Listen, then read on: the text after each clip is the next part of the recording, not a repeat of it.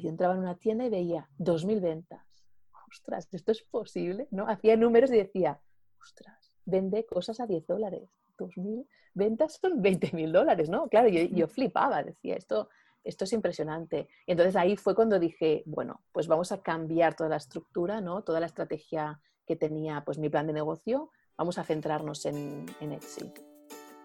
Hola, soy Laura Urzaiz y me encanta hablar de marketing, redes sociales, mindset y todo lo que hay detrás del fascinante mundo del emprendimiento. Me defino como una friki de los negocios, introvertida confesa y amante del buen café. Después de cuatro años de altibajos materializando mis ideas, me decidí a crear Yo Emprendedora, un espacio de inspiración, formación y liderazgo femenino para salir de nuestras cuevas, aprender de las mejores y ayudarnos y apoyarnos mutuamente. Piensa en este podcast como tu ratito semanal para desconectar del día a día y reconectar contigo misma, tu negocio y tu misión. Y si quieres más, entra en yoemprendedora.es. Ahí encontrarás toda la información para inscribirte en el club online, nuestros eventos bimensuales, las notas del podcast y mucho más. Sube el volumen que empezamos. Estás escuchando el episodio 99 del podcast Yo Emprendedora. Repito, 99. En serio, cada vez que pienso en el recorrido que llevamos con el podcast, alucino en colores me da la sensación de que fue ayer cuando estaba luchando con mis demonios internos por sacar el primer episodio del podcast. Me moría de la vergüenza de pensar que alguien lo iba a escuchar, aunque fuera solamente una persona. Y míranos ahora, casi casi festejando el episodio 100. Muy atenta al episodio de la semana que viene porque quiero preparar algo muy especial para celebrarlo. Y el episodio de hoy va especialmente dirigido a aquellas que tenéis productos handmade o que queréis tenerlos. A veces me llegan mensajes de emprendedoras artesanas que me dicen que están aprendiendo mucho con el podcast, pero que a veces sienten que no pueden ponerlo en práctica en sus negocios. Así que en esta ocasión he querido dedicaros un episodio enterito para hablar de Etsy con Mireia Solsona, diseñadora de vestidos de novia y emprendedora. Mireia es sin duda una de las historias de éxito de Etsy y después de siete años de recorrido en este marketplace, ahora ayuda a otras emprendedoras a tener más visitas en su página, mejorar sus tiendas y aumentar sus ventas. Y en este episodio nos cuenta todo lo que necesitas saber para tener éxito en Etsy. Desde qué tienen en común los casos de éxito, cómo destacar y tener más visibilidad, nos habla de SEO, de estrategia, costes y de su caso de éxito, entre otras cosas. Espero que te guste este episodio y si es así, te agradecería muchísimo que nos dejes una reseña en iTunes o en iVoox. Esta es la mejor manera que tienes de apoyar el podcast y su continuidad. Muchísimas gracias y empezamos. Hola Mireya, ¿qué tal? Bienvenida al podcast. Muchas gracias Laura, encantada de estar aquí. Bueno, encantada. Em, siento que me voy a repetir porque las que estáis escuchando ya hemos hecho la introducción, pero no le había dado al botón de grabar, así que lo retomamos. Y te decía, Mireya, que me hace muchísima ilusión que estés aquí. Nunca habíamos hablado del tema de Etsy en este podcast y hay muchas emprendedoras que, em, tienen negocios más eh, artesanales y que les va a venir súper bien escucharte tanto tu experiencia como los consejos que, que vas a compartir hoy por aquí. Así que muchísimas gracias por estar aquí. Pues encantada de, ayudar en todo lo que pueda y, estoy de compartir pues, mi historia por aquí también. Pues, eh, ¿qué te parece si empezamos por ahí? Si nos cuentas quién eres, a qué te dedicas y cómo llegas al fascinante mundo de Etsy, tanto vendiendo por ahí como enseñando a otras emprendedoras a hacerlo también. Pues yo soy Mirella y empecé desde, bueno, desde que tengo uso de razón, empecé a hacer cosas manuales. siempre me había sentido muy atraída por toda la parte artesanal, ¿no? Y tanto mi abuela como mi madre, eh, pues siempre hacían ganchillo, tejían ropa ya para cuando yo era bebé y mi hermana también, pero también eh, pues ya de más mayores, ¿no? Siempre estaban trabajando, haciendo cosas así y me enseñaron de súper pequeña y me acuerdo de estar con el ganchillo con muy pocos años, ¿no? Y haciendo pruebas, mi abuela corrigiéndome y así, hasta que poco a poco pues fui diseñando cositas, ¿no? Y, ya cuando era adolescente y así, pues me hacía mis propios jerseys, que me costaban un montón de horas de hacer mucho trabajo, pero cuando los tenía hechos pues me sentía súper realizada y además los llevaba al colegio y todo el mundo me decía que eran súper chulos. Así que, bueno, poco a poco eh, cada vez estaba más enganchada ¿no? a este, este mundo handmade y que me daba todas las posibilidades del diseño al final, ¿no? Eh, hacer cosas pues, que, que, encajaran totalmente conmigo, que no se encontraban en ninguna, en ninguna otra parte, ¿no? Y ya cuando eh, estaba en la universidad, que ya también empecé a estudiar arquitectura, ¿no? Ya los primeros años, pues hacía también cosas, eh, diseñaba, ¿no? Constantemente estaba diseñando complementos y así. Y mi madre, que ahora parece que es una influencer, pero era mi, mi fan número uno, ¿no? Pues se ponía las cosas que, que yo hacía y, y, de repente, pues eh, empezaron a pedirle sus amigas, ostras, ¿dónde te has comprado este collar? ¿Dónde te has comprado esto? Y claro, mi madre con súper orgullo, ¿no? Oh, pues, ostras, pues lo ha hecho Mireia, ¿no? Y ¿tú crees que me podría hacer alguno para mí? Claro, mi madre cuando lo primero que me dijo es, mire, ya me están pidiendo a ver si les lo puedes hacer para estas amigas, ¿no? Claro, yo flipaba y decía, wow, pues claro que lo puedo hacer, si es que se lo regalo si quieren, ¿no? O sea, como a mí me gustaba tanto hacerlo, o ya el solo hecho de pensar que alguien quería pagar por ello me hacía sentir la persona más afortunada del mundo, ¿no? Y bueno, pues así empezó una rueda, ¿no? Y al final era, pasaba que cada verano y cada época de Navidades, pues tenía un montón de fans por parte de mi madre, que al final había creado mi madre, eran amigas de mi madre y amigas de, esas amigas, este, esta pequeña comunidad que había creado, que estaban como esperando a que yo, eh, pedirme pues las colecciones que yo había diseñado, ¿no? Entonces, claro, a mí me, me, emocionaba profundamente y me animaba pues a, a investigar más, ¿no? Eh, y poco a poco, pues como, como te digo, ¿no? también eh, me encanta el mundo creativo y lo compaginaba con, con, la carrera. ¿no? La carrera de arquitectura es larga, es una carrera que es, necesita también pues, bastante entrega y así. Y durante estos años de universidad pues estuve pues, compaginando estos, eh, por un lado el hobby del diseño, del handmade y por otro lado pues, los estudios. ¿no? Y cuando acabé la carrera en el año 2007, ¿no? justo después de estos años de esfuerzo, acabas la carrera, el proyecto final de carrera y resulta que no lo sabíamos, pero estaba al acecho una mega crisis, ¿no? una mega recesión mundial que, afectó un montón pues, al mundo de la construcción. Y entonces en ese momento yo estuve trabajando un año y medio en un despacho eh, muy chulo de arquitectos en Barcelona, pero después de un año y medio, en 2009, este, este, este despacho tuvo que cerrar.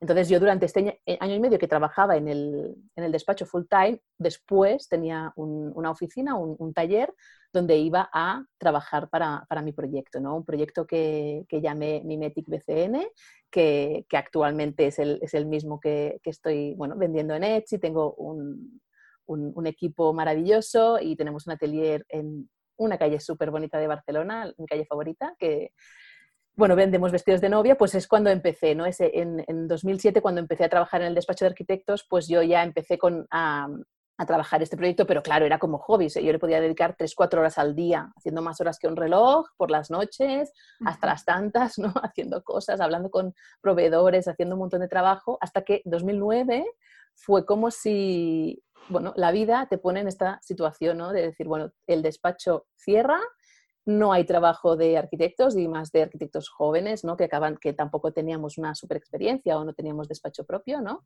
Eh, entonces hay dos opciones, o irnos al extranjero a buscar trabajo de lo que habíamos estudiado, o en mi caso, quedarme eh, en Barcelona ¿no? y seguir mi pasión. ¿no? Pero claro, era, esto era un poco, bueno, asustaba un montón, ¿no? porque tú sabes que durante un año y medio has estado trabajando, en tienes un sueldo fijo y después eh, pues estos, los ahorros que puedes ir haciendo, que son todo lo que podía ahorrar, lo destinaba a comprar materiales, a ir a ferias, a trabajar un montón, ¿no? Claro, de repente es como, bueno, te quedas sin sueldo y aparte, ¿qué vas a hacer? ¿Vas a invertir en esto? No, ¿no? Y bueno, eh, estuve pensándolo un tiempo, por suerte tuve el apoyo incondicional de, de mi familia, cosa que agradezco un montón, ¿no? porque, porque sé que, no es fácil. Y también la vida quiso que en ese momento eh, se hiciera como un programa de emprendedores que fue súper potente, fue increíble. Lástima que no se hicieran más.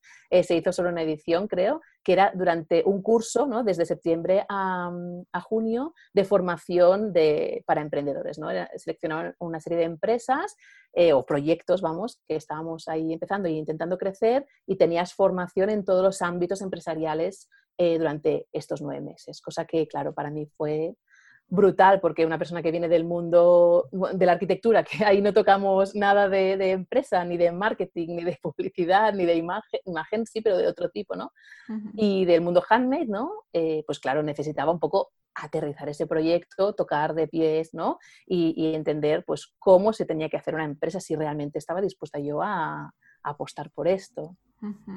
Sin ese programa, ¿Tú crees que, lo habrías sacado tú sola adelante?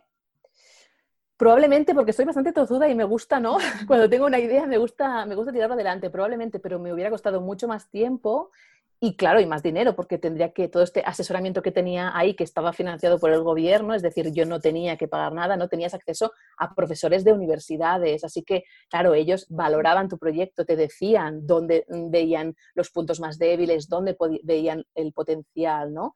Entonces, claro, de repente te ves que no sabes nada pero también lo bonito es que en ese momento hice dos amigas, súper amigas, que estábamos en, una situación, cada una con una empresa diferente, que aún actualmente somos súper amigas, ¿no? nos queremos un montón, pero claro, te ves rodeado de gente súper profesional, ¿no? Que te está haciendo como un poco un push, ¿no? Venga, venga, venga, eso tienes que sacarlo.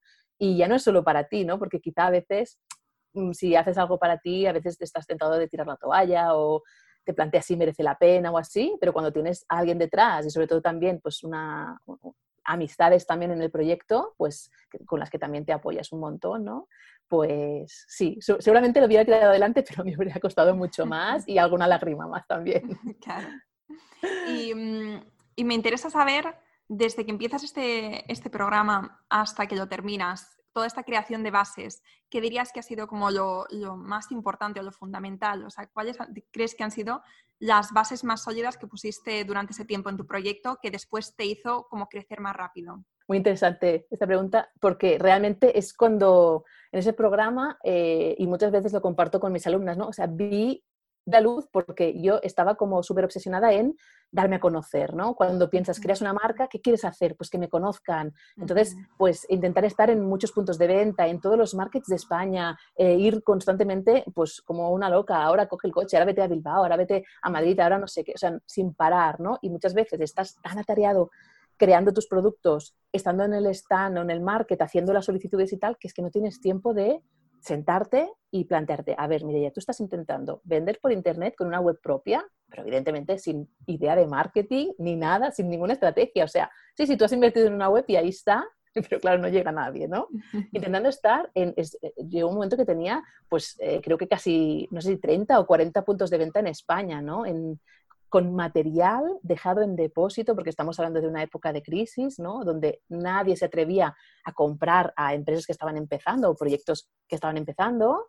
Me decían que sí, que les encantaba mi, ropa, mis diseños y, mis complementos, pero mm, no querían comprar, o sea, no se atrevían a hacer un pedido, ¿no? y, yo también lo veía, pensaba, ostras, es que es cierto, ¿no? E, ellas, las tiendas están pasando pues muchas dificultades y entonces soy yo la que tengo que si quiero venderme, pues tengo que, poner yo el producto, ¿no? Pero claro, en ese momento tenía no sé cuántos puntos de, venta, estaba yo sola, no sé cuántos puntos de venta que gestionar con depósito, que esto significa que si venden un vestido, te llaman para decirte que lo tienes que reponer y, mm. para, y te pagan una vez al mes lo que han vendido. O sea, a nivel gestión, yo tendría que haber tenido un ayudante solo para gestionar eso, ¿no?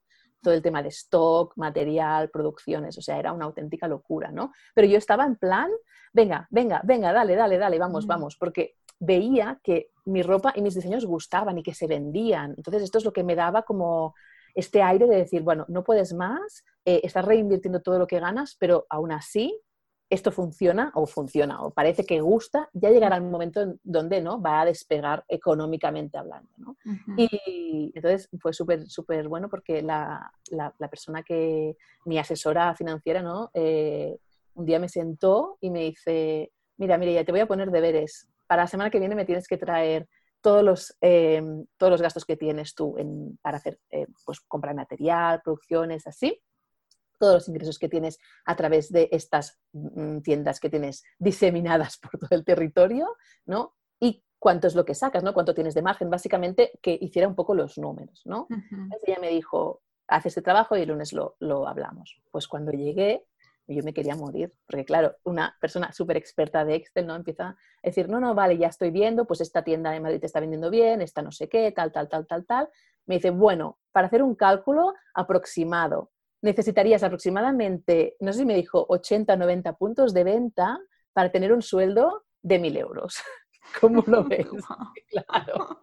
Yo me quedé como, porque claro, piensa que en esa época eh, había tiendas que cerraban y desaparecían con el material y era imposible recuperarlo. Claro, yo tenía todo este, todo este dinero invertido que ya no podía sacar eh, el margen que me tocaba a mí, sino que además había puesto dinero que, que había desaparecido, ¿no? Eh, bueno, era, era, complicadísimo. Entonces, eh, me quedé como, vale, si yo consigo ganar un sueldo de mil euros y no sin ayuda, ¿no? O sea, tengo que, gestionar todo esto yo, es imposible, ¿no? Entonces, esta, esta asesora me dijo, mira, mira, yo creo que este, este plan de negocio que tienes tú es completamente inviable, tienes que buscarte otras opciones, ¿no? Y entonces pensé, vale, me has desmontado completamente, yo no sé si mi proyecto puede seguir adelante o no.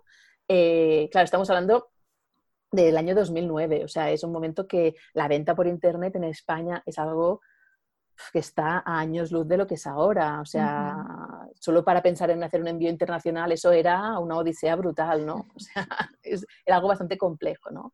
Entonces, eh, bueno, estuve también asesorándome un montón sobre temas de exportación y la única opción que vi era hacer exportación, o sea, justamente vender a países donde no estuvieran, donde primera tuvieran más interés en el mundo handmade y lo valoraran más, ¿no? Porque aquí en esa época aún era algo que se veía como imperfecto, es decir, sí, sí, eh, me cobras más, ¿no? Porque es algo que, te ha costado mucho hacerlo y así, pero no es tan de calidad como una cosa que está hecha en serie, ¿no? Y tú, claro, te quedabas como, bueno, claro, si lo ves así es que no valoras las cosas que están hechas a mano, ¿no? Y las cosas que tienen esta alma, ¿no? Que tienen, pues, este, este, este duende, ¿no?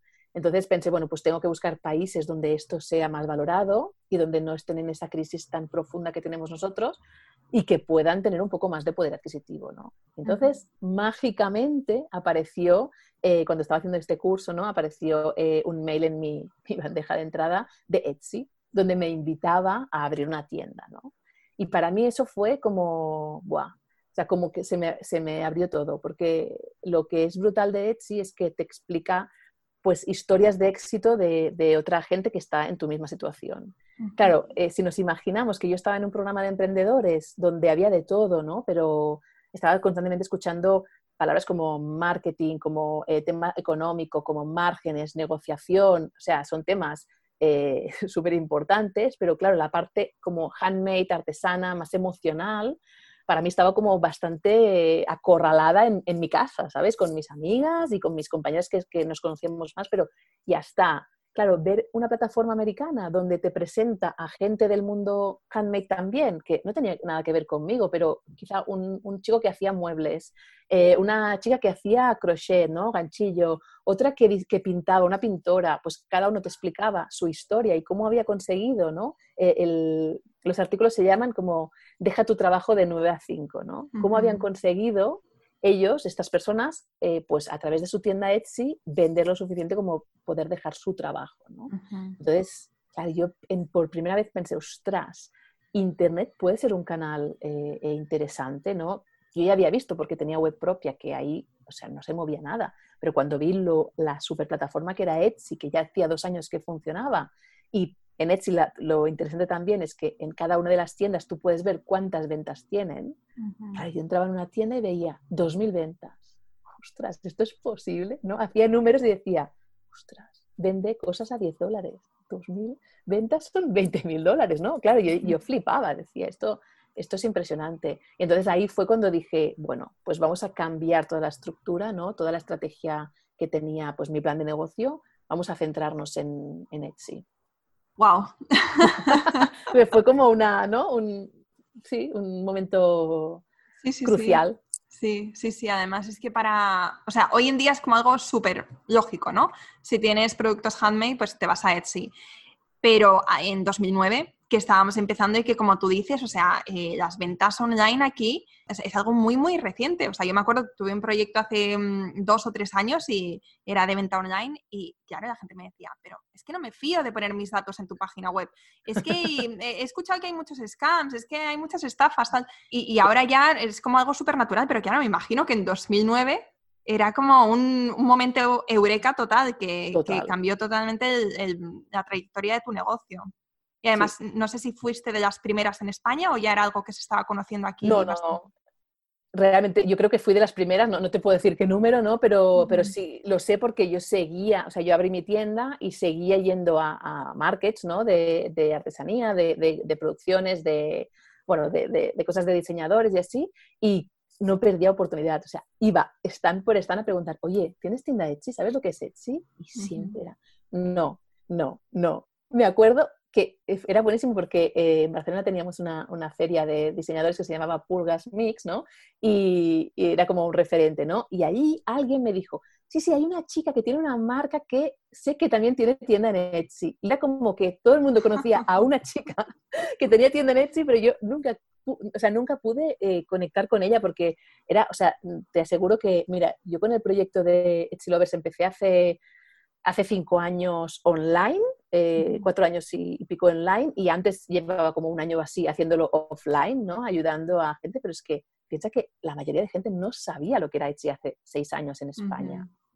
Hace cuatro años hicimos con, con Etsy un, un programa de, de, mentoring, ¿no? Porque ellos estaban muy interesados en que se desarrollara más la plataforma en Europa, porque le veían mucho potencial. Entonces eligió a algunos vendedores, ¿no? Pues más veteranos de cada uno de los países, ¿no? Entonces hicimos un, programa súper chulo con tres compañeras más de, de España. Hicimos bueno, pues unas mentorías, ¿no? Para gente que quería abrir sus tiendas y así. Y te estoy hablando de hace cuatro años, mucha gente estaba descubriendo en ese momento Etsy claro, eh, hace 11 años ya no te digo, o sea, en España era, ¿eh? ¿qué? ¿Eh?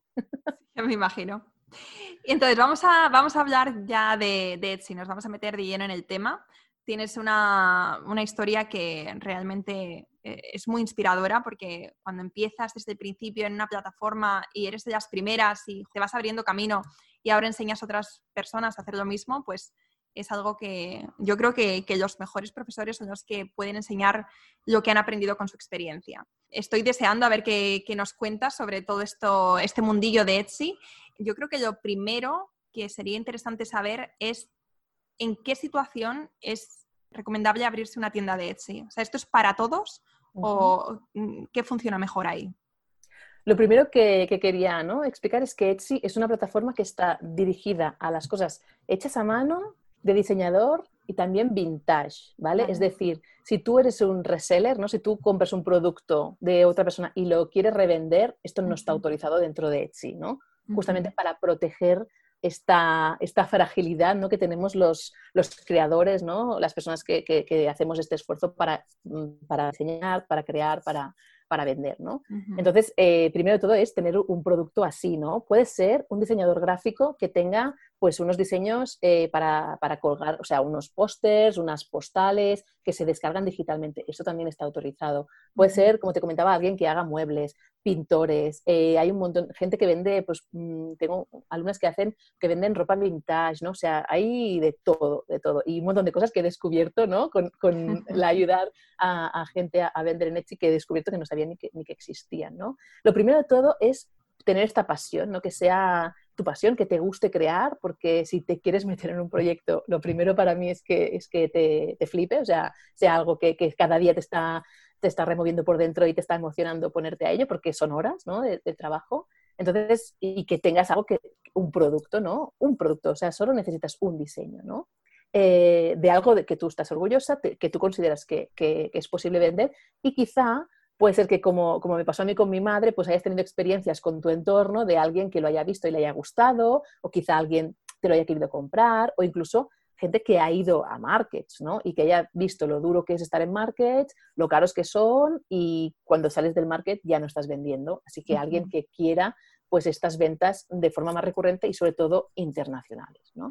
Entonces, lo bueno que tiene Etsy es que no tienes que pagar casi casi nada para, para entrar en, en, la plataforma. O sea, tú abres una tienda de forma gratuita y para subir cada uno de los artículos con todas las variaciones que quieras, solo te cuesta 18 céntimos de euro, cosa que claro, tú puedes tener un catálogo de 100 productos por un precio mm, súper, súper, súper bajo, ¿no? Así que y eh, de esto ya te muestra, ¿no? Te, enseña, te enseña eh, dentro de, esta plataforma de Chino a potenciales clientes, Para mí lo necesario es tener pasión y tener un producto, tener un producto, un diseño, algo que crees que podría venderse, entonces ponerte ahí es cierto que, yo no quiero que nadie cometa el mismo error que, cometí yo, ¿no? que fue abrir una tienda Etsy sin tener ni idea de qué era el SEO, por ejemplo, ¿no? porque claro, si ahora es difícil plantearse, ostras, el SEO en Google es algo complejo, bueno, hablar de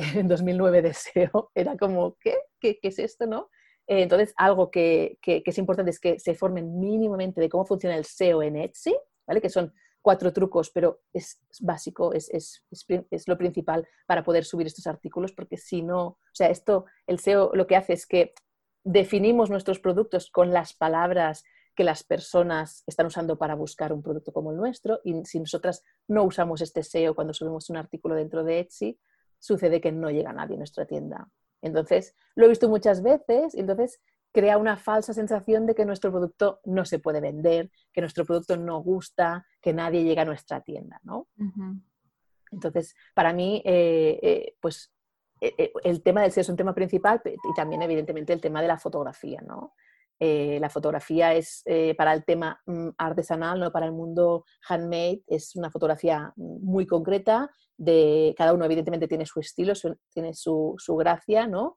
Pero, pero sí que es cierto que si nos fijamos en qué tipo de fotografía aparece en Etsy o en otra plataforma online, en otro marketplace como sería Amazon, son completamente opuestas, ¿no? O sea, son dos tipos de, dos tipos de fotografía que no podrían estar más diferenciadas. claro. Tienes que tener mucha pasión con lo que haces, tienes que saber de SEO. SEO me imagino que será, tendrás algún buscador, ¿no? Para ver los, las palabras clave que la gente busca sobre todo y luego incluirlas en la descripción, en el título y eso es. algunas etiquetas quizá.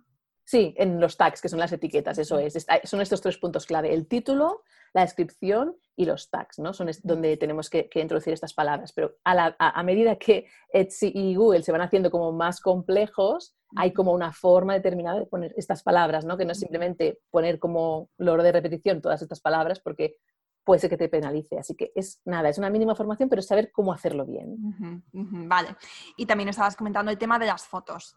Tiene que tener, mm, no sé, un mínimo de, gracia, ¿no? No pueden ser como las fotos de, Amazon donde solamente buscamos pues, un producto eh, sin más, no tiene que tener una foto que sea atractiva, pero en Etsy sí que es verdad que al ser como algo handmade, que tiene como un toque así como más vintage o más auténtico, la foto pues al final es lo que te atrae, ¿no? Al producto. O sea, es el, lo primero que te hace hacer clic.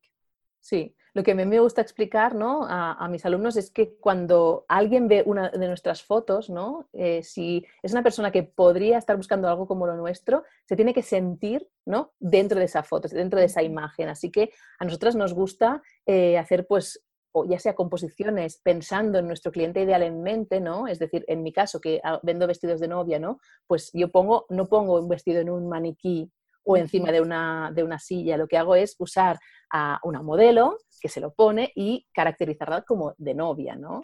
Y, es algo que, claro, de una, de una, forma determinada, no una novia cualquiera, porque yo en mi caso no vendo a, novias que se van a casar en una catedral, ¿Me explico? O sea, yo tengo un tipo de novia que es una novia bohemia, que es una novia rústica, que le gusta un tipo, que busca un tipo de cosas, ¿no? Entonces, claro, no se me ocurriría ponerle, depende de qué, de, qué flores, de, qué de qué tipo de ramo, qué complementos, ¿no? Qué fondo.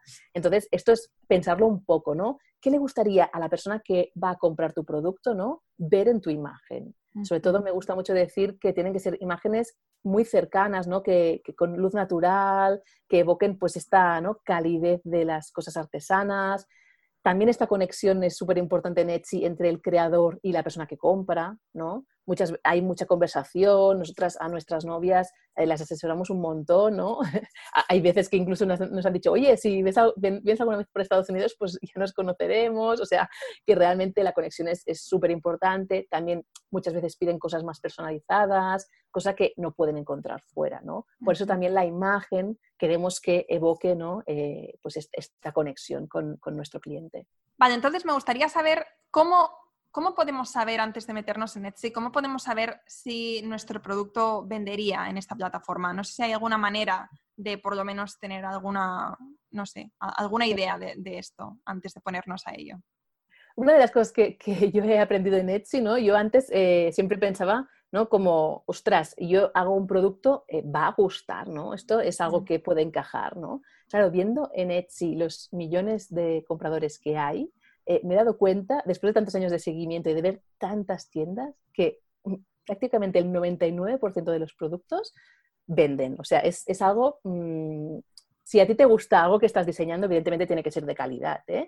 Es muy, muy, muy probable que encuentres a un grupo de gente, aunque sea un micronicho, que te pueda comprar tu producto, ¿no? Así que para mí la primera respuesta, ¿no? Muchas veces eh, me escriben muchas eh, pues, seguidoras del blog y así me dicen, mire, ya no consigo vender, eh, no hay nadie que le guste mi producto. Y le digo, mira, el 99% de las veces no es culpa del producto, es que no te estás posicionando bien, no estás teniendo, como decíamos, unas buenas fotos, un buen SEO. Eh, hazlo bien y ya verás cómo atraes estas, a estas personas, ¿no? Pero más allá de esto, lo que sí que haría es hacer una pequeña búsqueda dentro de la misma plataforma. También hay muchísimas tiendas ahí que nos pueden dar un poco de indicaciones de si nuestro producto se podría vender y sobre todo ver un poco a qué precio lo está vendiendo nuestra competencia, cuántos productos tiene en su tienda, qué ofertas tiene, cuántas ventas tiene, ¿no? Porque como te decía, esto también se puede ver dentro de Etsy. Así que sí, yo diría, haz un poco, si alguien está pensando en abrir una tienda Etsy, haz un poco de búsqueda antes de lanzarte, aunque el riesgo es poco, ¿no? El riesgo al final son las horas que, que vas a poner en el proyecto, pero si vas a poner, si vas a empezar un proyecto, hazlo bien pero antes investiga un poco cuáles son estos proyectos que podrían, hacerte tu podrían ser tu competencia. ¿Y tú recomiendas vender solamente en tu país o, exportar o hay alguna, no, sé, alguna regla para decir, pues cuando el precio es menor de esto no te compensa o deberías eh, añadir después los gastos de envío? O sea, no sé muy bien cómo gestionas esto. Pues mira, esto me encanta que, preguntes esto porque es algo que justamente hace poco me he encontrado ¿no? con, algunos casos y, es, eh, es, algo que quizá de entrada nos asusta. A mí es una de las cosas que más me asustaba cuando empecé en Etsy, ¿no? los envíos internacionales. Y algunas de, las seguidoras del blog ¿no? han empezado su tienda solo y queriendo vender a nivel nacional.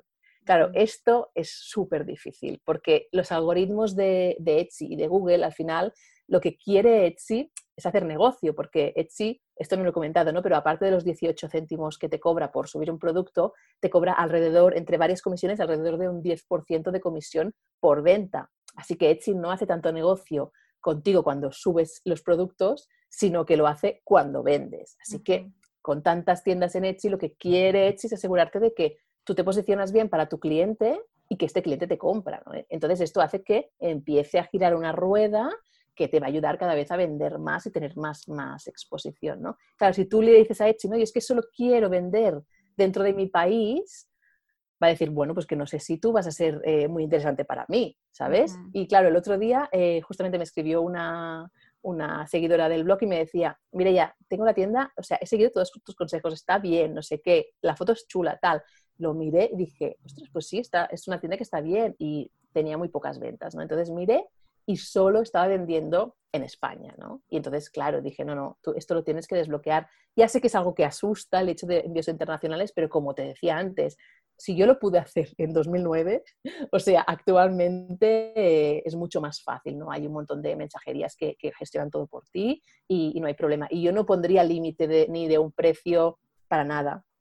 Es cierto que Etsy desde hace un año un par de años eh, a Etsy le gusta como Amazon tiene tanta competencia con Amazon Prime porque está haciendo pues, estos envíos gratuitos, ¿no? Eh, claro, Etsy se quería un poco subir ¿no? a, este mismo, a esta misma tendencia. Entonces, lo que sugiere es que a partir de 35 dólares de, precio de, de, venta de tus productos, tengas el shipping, el gastos de envío incluido.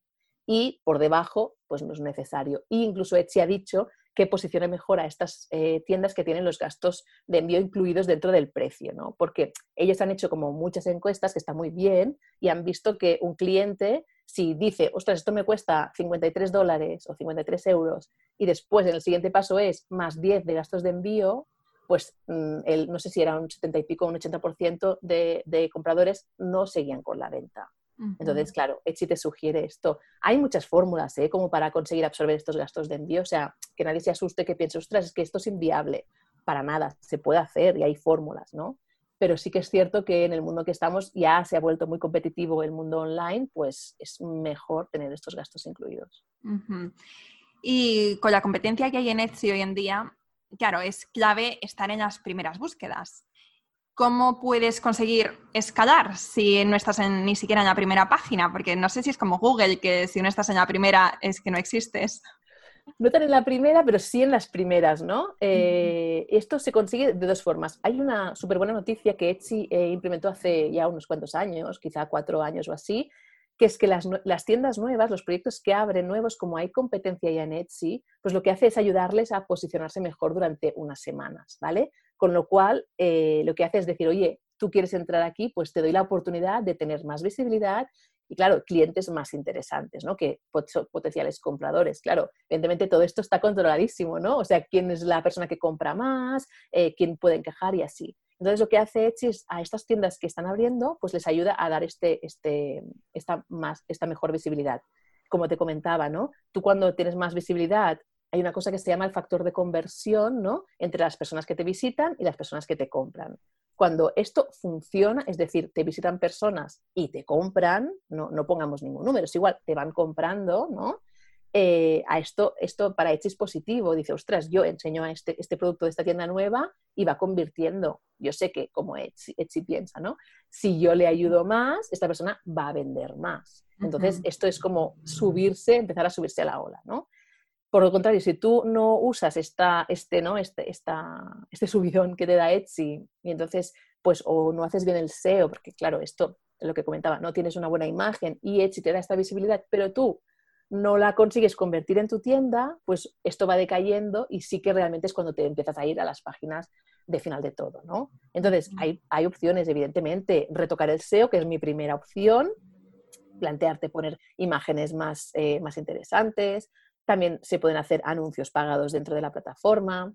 También se puede enviar tráfico desde tu propio blog si es que tienes, desde tu propia eh, base de datos si es que tienes, desde Instagram, que es una plataforma que, bueno, una, red social que se usa muchísimo dentro del mundo de Etsy, ¿no? Pinterest funciona súper bien porque no es que sea una red social, sino que también funciona muy bien a nivel SEO, a nivel eh, list, o sea, perdón, eh, links. Así que hay muchas opciones, ¿no? Si tú, mm, esto no, significa que si tú empiezas a, o sea, si abres la tienda y dentro de tres meses no has vendido nada, no tengas futuro, ni mucho menos. Todos hemos empezado eh, intentando, ¿no? Hacernos este hueco. Así que eh, hay muchas opciones, como decía, ¿no? De traer tráfico de fuera también, pero sobre todo lo interesante de trabajar el SEO dentro de Etsy es que estamos en una plataforma donde la gente ya está súper interesada en productos handmade.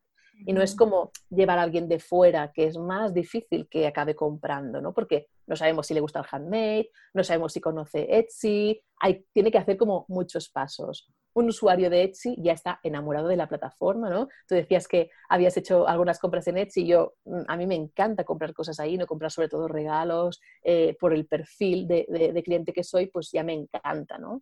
Y entonces, si hacemos un buen SEO dentro de Etsy, incluso publicidad dentro de Etsy, ya nos aseguramos que el tipo de cliente que nos llega pues está mucho más formado. claro. Y las reseñas también, eh, ¿sí? Sí, súper. Las reseñas son importantísimas. Esto, de hecho, es algo que yo aprendí en, en Etsy, ¿no? Porque ellos desde el principio que ya usaban, ¿no? Animan al cliente a dejar estas reseñas, ¿no? Eh, y sobre todo, Claro, aquí en España esto no, sí que había escuchado, ¿no? En, alguna, en algunas recomendaciones de marketing, ¿no? Funciona muy bien el recomendación, porque la recomendación al final es como si tú has ido a, yo que sé, a un dentista que te ha ido muy bien, pues oye, si tu pareja tiene una caries, pues se la recomiendas, ¿no? O, así, o sea, al final es, lo mismo, ¿no? Pero entre gente que no se conoce. Entonces, claro, en el mundo de Etsy, cuando ya Etsy se volvió más internacional, porque es cierto que ellos al principio estaban muy centrados en, en América, ¿no? A la que empezamos eh, varias tiendas de fuera a vender, mucha gente tenía este primer miedo, ¿no? Ostras, envíos internacionales, en mi caso aún más, son vestidos de novia y de fiesta, ¿no? Es como, ostras, de entrada, eh, yo me planteaba cuando empecé, ¿no? De entrada yo diría que no. O sea, yo no sé si sería mi propia clienta, ¿me explico? Así que, claro, alguien que hable de que el envío ha sido súper bueno y ha llegado súper rápido, eh, la calidad del vestido es buenísima, que le queda súper bien, que te ponga una foto de, ella vestida, de que en su día de boda estuvo súper contenta, ¿no? Esto en mi caso, pero en muchísimos casos, ¿no? Que hablen de las características de tu producto bien y de cómo se han sentido atendidas, claro, esto da muchísima confianza. A, las personas y es una de las claves de Etsy también, como te decía, esta conexión con el entre comprador y vendedor, ¿no? Que como la mimas tanto, la cuidas tanto, las reviews la mayoría de, toda la gente que veo, ¿eh? de todos mis alumnos, de, en mi tienda también, la mayoría son gente que tiene una experiencia de cinco estrellas y te lo quiere compartir en tu tienda para ayudarte también a crecer. Claro, o sea, no es algo que tengas que pedir tú, sino es algo que sale de forma natural por esta conexión que tienes y porque después, si son clientes satisfechos por el perfil de cliente que es, te va a dejar esa reseña también para ayudarte a ti, ¿no? Como Eso es. Sí, sí. Sí, sí, es impresionante. O sea, hay esta conexión tan chula, ¿no? Y, quiere como que la gente tenga confianza en ti para que también puedan disfrutar de, un producto como el tuyo, ¿no? Al final es como, no sé, ayudar a que haya más cosas auténticas en el mundo, ¿no? A que haya más opciones de consumo también en el mundo. Y, la gente, o sea, sí que es cierto que Etsy envía un mail para decir, oye, ¿te ha gustado esta, esta compra que has hecho? Deja una, una, una review, ¿no? Pero claro, sí, una cosa es dejar una, tú puedes dejar unas, unas estrellas y ya está, pero la otra cosa cuando ves texto súper bonito, súper emotivo y imágenes, es como, ya como propietario de tienda o como cliente también, te da un montón de confianza. claro. Y quería comentar también una cosa que has dicho, que es lo de mandar tráfico desde tu web. Eh, yo tengo amigas que, que, también son artesanas, hacen cosas monísimas y tenían esta duda de, de, si vender por Etsy por el tema de las comisiones, porque a través de tu página web pues te ahorras el 10% de comisión, pero en Etsy pues obviamente mucha gente te puede descubrir entonces no solamente es la gente que te conoce, sino nueva. Entonces era un poco, eh, mi duda es si es si tú recomiendas hacer esto desde tu página web en vez de vender directamente, ya que la gente te conoce, si tú recomiendas mandarles a Etsy para también potenciar tu tienda online por ahí, que más gente te conozca, porque Etsy pues obviamente te va a favorecer, porque ve que, funciona, etcétera, o en tu página, vender a través de, pues eso, venta directa en tu página, en Etsy eh, que te descubra gente nueva y en Instagram, pues como la gente ya te conoce, también mandarles a tu página web y que comprendes de ahí. No sé si me estoy explicando, porque da como muchas vueltas para preguntar una cosa muy sencilla. No, no, no, no, te has explicado eh, perfectamente. De hecho, este último caso que has dicho, yo lo recomiendo para niveles avanzados. Es decir, cuando alguien ya sabe que tiene un cliente, qué tipo de cliente es, que tiene ventas recurrentes, que tiene ventas diarias en Etsy, que está funcionando, y quizá tiene un blog donde va publicando contenido, que sabemos que es un montón de trabajo, ¿no? También hacer esto, ¿no? Y enviando tráfico a Etsy. Una vez ya ve todo, todo, que esto es un proyecto que tiene mucho futuro y que, y que funciona, ¿no? Entonces sí que es el momento de pensar en abrir una tienda propia, ¿no? Para ahorrarnos estas comisiones. Al final, cuando tenemos nuestra tienda online propia, tenemos unas comisiones muy bajas que son simplemente del procesador de pago, ¿no?